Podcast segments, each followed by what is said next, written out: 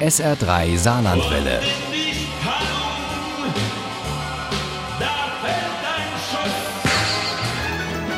Der Krimi-Tipp. In Frankfurt läuft gerade die Buchmesse und die ist auch in abgespeckter Form immer noch die größte Buchschau der Welt. Gastland in diesem Jahr ist Spanien und es ist Ehrensache, dass auch wir Ihnen hier im Messer 3 Krimi-Tipp an diesem Wochenende etwas aus Spanien präsentieren.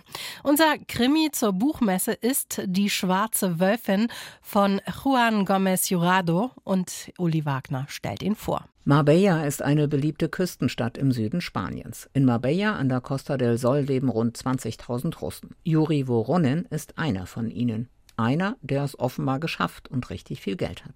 Er importierte aus St. Petersburg nach Malaga oder eben Marbella. In den letzten Monaten hat er sich auf Funduk konzentriert. Was ist denn Funduk? Das ist die russische Nutella. Die hat an der Costa del Sol offenbar eingeschlagen wie eine Bombe. Sie wird sogar nach Frankreich exportiert. Aber das alles hat Juri Voronin nicht viel genutzt. Denn als Mentor ein Geheimdienstmann in Madrid das seinen beiden besten Ermittlern erzählt, ist Voronin schon Geschichte. Auch seine schwangere Frau Lola Moreno sollte aus dem Weg geräumt werden, aber Lola Moreno überlebt aufgrund einer Ansammlung von Zufällen. Lola Moreno hatte nicht nur einen hübschen, sondern auch einen klugen Kopf und selbstverständlich wusste Lola Moreno, dass Juri an der Costa del Sol nicht nur Funduk, also die russische Nutella, ihm und exportierte. Wir glauben, dass Juri Voronin der Schatzmeister vom Orlov-Clan war.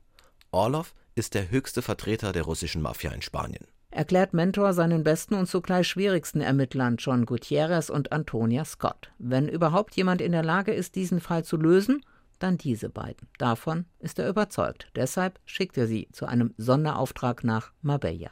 John und Antonia sind ein ungleiches Paar. Er immer adrett und teuer gekleidet, sie scheinbar nicht so ganz von dieser Welt. Antonia Scott ist ein Genie an Wahrnehmung und Kombinationsgabe. Es passt etwas nicht, es stimmt etwas nicht, ganz und gar nicht. Spürt Antonia, als die beiden in der Villa in Marbella die Leiche von Voronin betrachten und auf eine Inspektora treffen, die zu den Mafia-Experten der dortigen Polizei gehört und alles andere als erfreut ist über die Einmischung aus Madrid. Die Mafia hat hier ein Geldwäschenetzwerk aufgebaut. Marbella und Malaga sind die vorletzten Stationen, bevor das Geld wieder dahin zurückfließt, wo es herkam. Nach St. Petersburg oder Moskau, auf Putins Datscha. John ist im Baskenland aufgewachsen, ein kritischer Zeitgenosse und von Grund auf skeptisch, wenn nicht gar misstrauisch. John Gutierrez glaubt nicht an Zufälle. John und Antonia ermitteln anders als die Kollegen in Marbella und sie finden heraus, dass im Hafen von Malaga noch ein Container steht, der nicht abgeholt wurde, weil Voronin da wahrscheinlich schon tot war. Sobald der Hafenmeister den Verschluss knackt, ist klar, dass auch da etwas nicht stimmt. Ganz und gar nicht stimmt. Ihre Schuhsohlen haften am Boden. Er ist aus Holz, aber feucht und klebrig.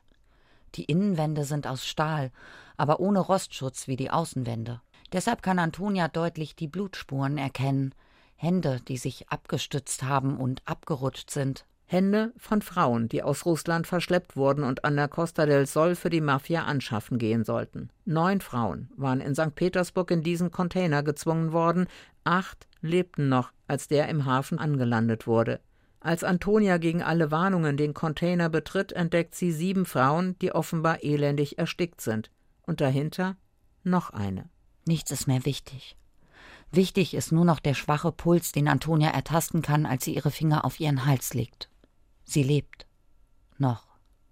Unglaublich, was Juan Gomez Jurado da beschreibt und vor allem, wie er dies tut. Dieser Thriller ist atemlos und macht sprachlos und steckt trotzdem voller Überraschungen. Die schwarze Wölfin ist Gänsehaut pur. Die Schwarze Wölfin von Juan Gomez Jurado ist bei Goldmann erschienen. Das Taschenbuch hat 576 Seiten, kostet 11 Euro.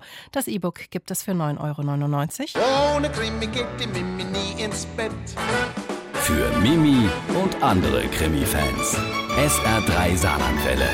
Hören, was ein Land fühlt.